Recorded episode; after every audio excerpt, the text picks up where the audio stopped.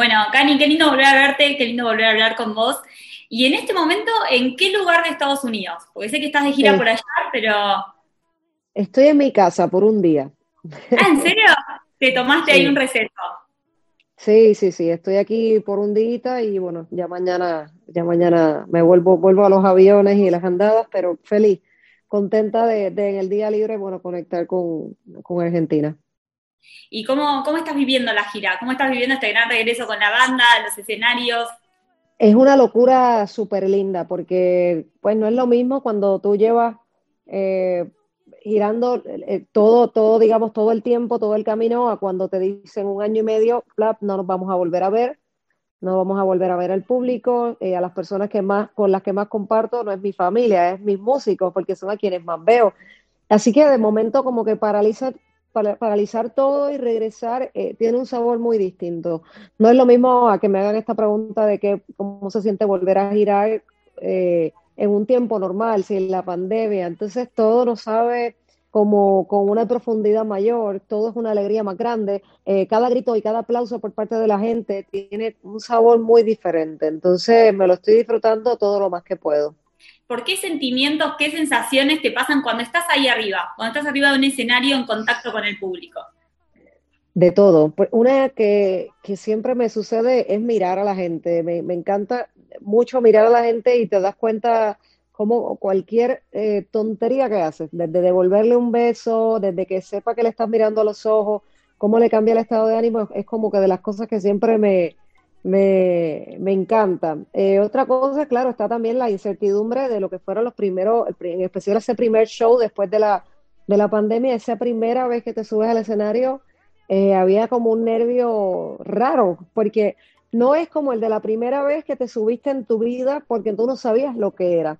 Es como sé lo que es, pero hace tanto que no lo vivo, es como cuando te montas en una bicicleta después de 10 años que no te había subido, que vas a saber pedalear, pero no sé, eh, te pones nerviosa de, no caerte. Eh, creo que fueron de las primeras cosas que, me sucedió. Para mí también el, el que acabar una primera canción y ya no tener que estar leyendo lo que la gente pensaba sino escuchar los aplausos y eh, te da ganas de llorar, o sea, es una cosa muy emotiva el, volver. Recién me hacías mención a, ese primer show en tu carrera o en tu vida. ¿Te acordás qué sentías antes de subir? Sí, sí, sí, yo me acuerdo que estaba súper nerviosa, eh, estaba en México y me acuerdo que yo llevé a mi hermana y le dije, no, que tengo una canción que me está, está funcionando súper bien y, y, me invitaron a este show de radio y voy a estar tocando y estoy como nerviosa porque es la primera vez que he estado sonando mucho, pero no he podido subirme un show, no sé cómo la gente va a reaccionar realmente a mi música. Y habían 50 mil personas, o sea, era, era impresionante. Y llevé a mi hermana y recuerdo ella estar así al ladito, en la, el costado de la tarima. Y estaban cantando Villa Me Voy, que fue mi primer sencillo, y ese justo momento donde vino el coro, que puse el micrófono en el stand y viré y la gente cantaba todo pulmón, sentir 50 mil almas cantando algo que uno hizo y me recuerdo mirarlos a ellos, pero mirar a mi hermana, que era mi única como medidor familiar que me conoce, mirarla como que qué cosa tan loca, o sea, fue, fue muy emocionante para mí y nunca lo voy a olvidar y si hay algo bonito es haber tenido un testigo con quien poderlo compartir y aún ahora poder hablarlo de la locura que fue recién cuando me, comentabas un poco de tus sensaciones arriba del escenario, me decías esto de ver lo que, lo que está pasando con cada uno de, los que estamos abajo. ¿Eso sucede más allá de que haya miles y miles y miles de personas? Porque uno piensa que el artista no, no te ve. El artista está. Siempre, a mí me gusta, me, yo me disfruto más los, los shows donde puedo tener más contacto con la gente, los shows de teatro. Me los disfruto mucho más por eso, porque sí me pasa cuando son shows de, de, de 10.000 personas para arriba, que por más que uno quiera es, es bien difícil, solamente ves a los de adelante, eh, pero sí, te percatas de todo. Al menos a mí, las primeras canciones estoy muy pendiente del el sonido, de que todo esté bien, de las luces, de esto, lo otro, pero ya cuando te empiezas a relajar en la tercera, cuarta canción, ahí es que yo arranco a mirar a la gente. Me fuiste acostumbrando a aquel café estamos acá también hablando por el lanzamiento de Puta Madre, obviamente.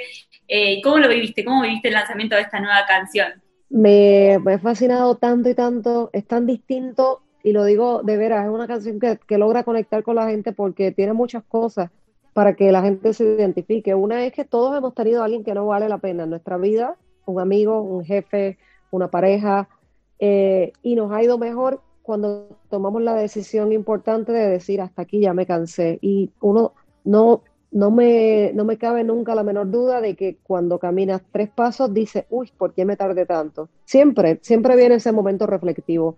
Es una canción que a mí me pone siempre de buena, nada más arranca y, tiene esa, esa cosa de cambiar el estado anímico en la gente. Y me sorprendió mucho, mucho el haberla lanzado eh, en mi primer día de concierto de gira. Era ese primer día salía la canción. A las 6 de la tarde y a las 8 era el concierto.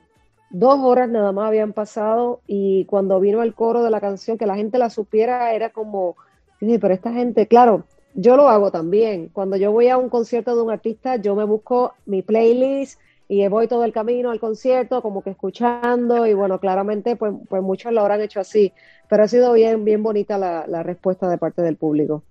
¿Y cuándo nace? ¿Nace así? ¿Nace a raíz de una historia, de recordar una historia pasada, de, algo que viste? ¿De dónde surge la idea de, escribir sobre esto?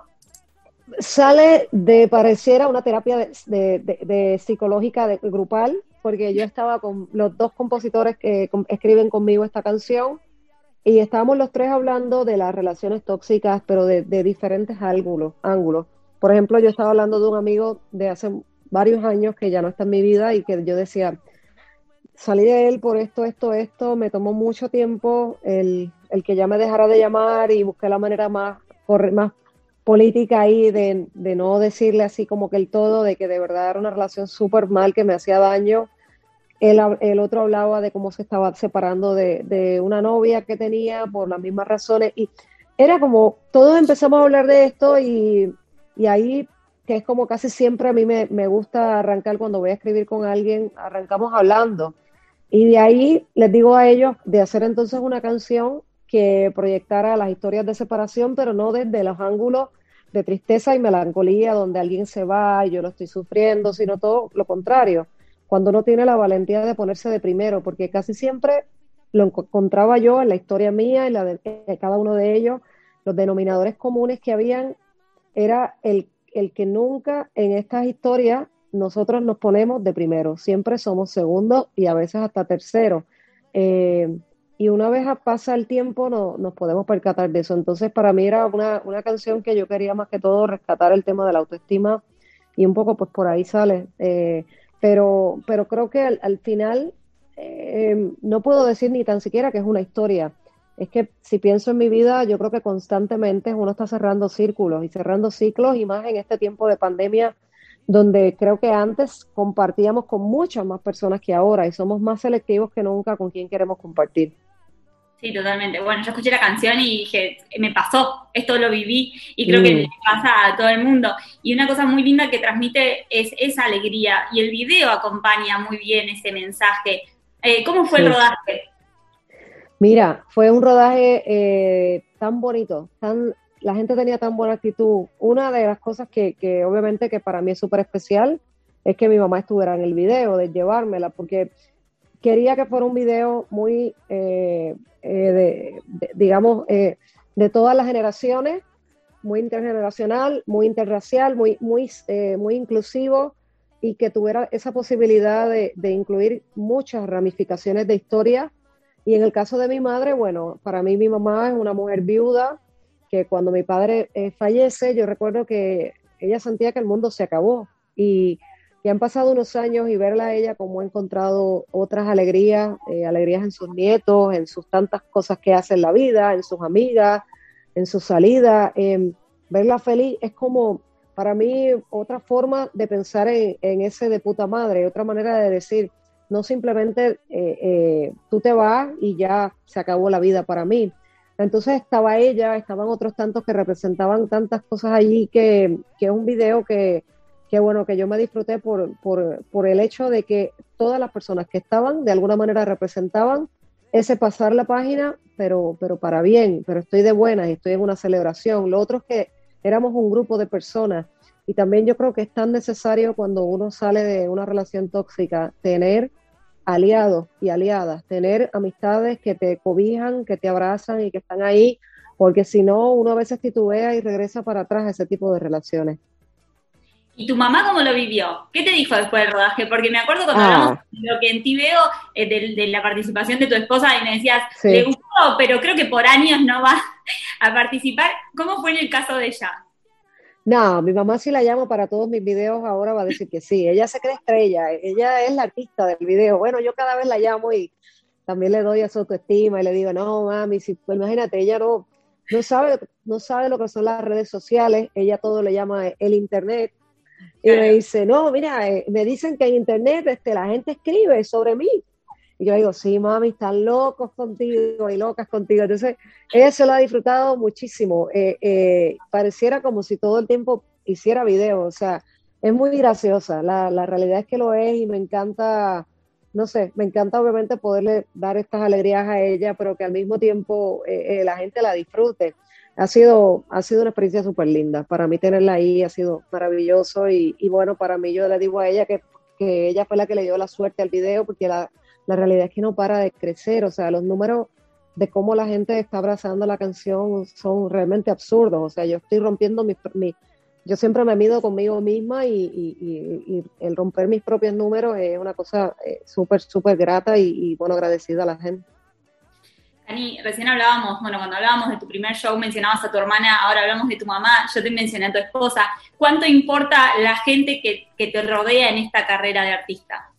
Ah, mucho, para mí mucho, eh, porque tienes uno siempre que tener razones para regresar a la casa, para, para cuando acaba todo eh, y cierras el telón, no sé, eh, ¿quién te abraza la vulnerabilidad? Para mí es bien importante, porque realmente pues, uno, es artista y uno es músico y uno es todas estas cosas y uno se debe a la gente, pero también uno es humana y uno le preocupa le preocupan tantas otras cosas. Me, encanta estar en la vida de mis sobrinos y, verlos eh, y avergonzarlos también, porque no les gusta que los visite a la escuela y que sepan que soy su tía.